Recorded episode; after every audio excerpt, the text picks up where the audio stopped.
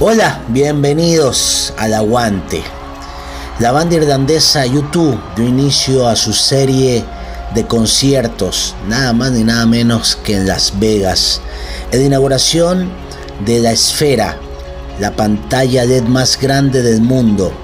Este inmenso recinto esférico con tecnología de vanguardia dejó a 18.000 asistentes boquiabiertos gracias a un deslumbrante viaje musical acompañado de impresionantes atracciones visuales. Próximamente los papás van a poder ver sus partidos tranquilos y, e incentivar a los niños a ver estos juegos que a veces para ellos son muy aburridos. Y el mejor ejemplo se vivió en la NFL, porque jugaron Falcons y Jaguars en el mítico césped de Wembley, pero eso no fue lo más importante, sino una transmisión estilo Toy Story. Ya hemos visto algo parecido antes porque la NFL se alió con Nickelodeon y le quedó muy chica esa transmisión con Touchdown de Slime, algo simplemente espectacular. Bueno, esta nueva alianza con Disney y Toy Story dejó grandes highlights entre las animaciones, las jugadas de Trevor Lawrence, de Bijan Robinson, de Box Years y de Body. Algo genial. Y en Italia los aficionados de la Salernitana sorprendieron a propios extraños con un espectacular tifo antes de enfrentarse al Inter de Milán. Duelo que concluyó con un contundente 4 a 0 que lamentablemente eh, para los hinchas eh, el resultado deportivo no fue el mejor, pero el homenaje que le hicieron a la banda Pink Floyd eh, fue impresionante.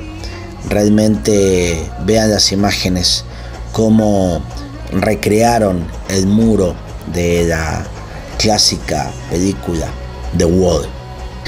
En Alemania los hinchas de la Unión Berlín estaban indignados.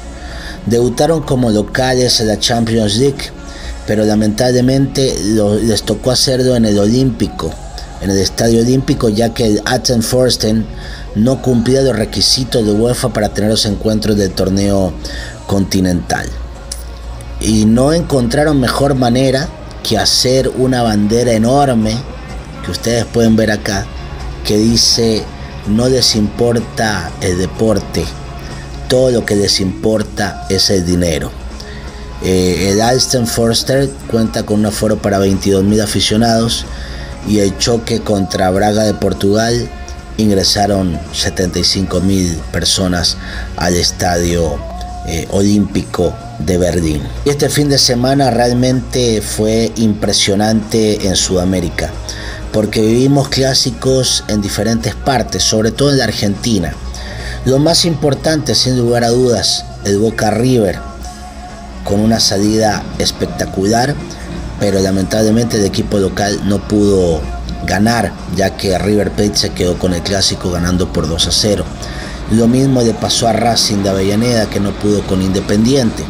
Rosario Central sí pudo ante su archirrival Newell's Old Boys y celebró la victoria en este clásico.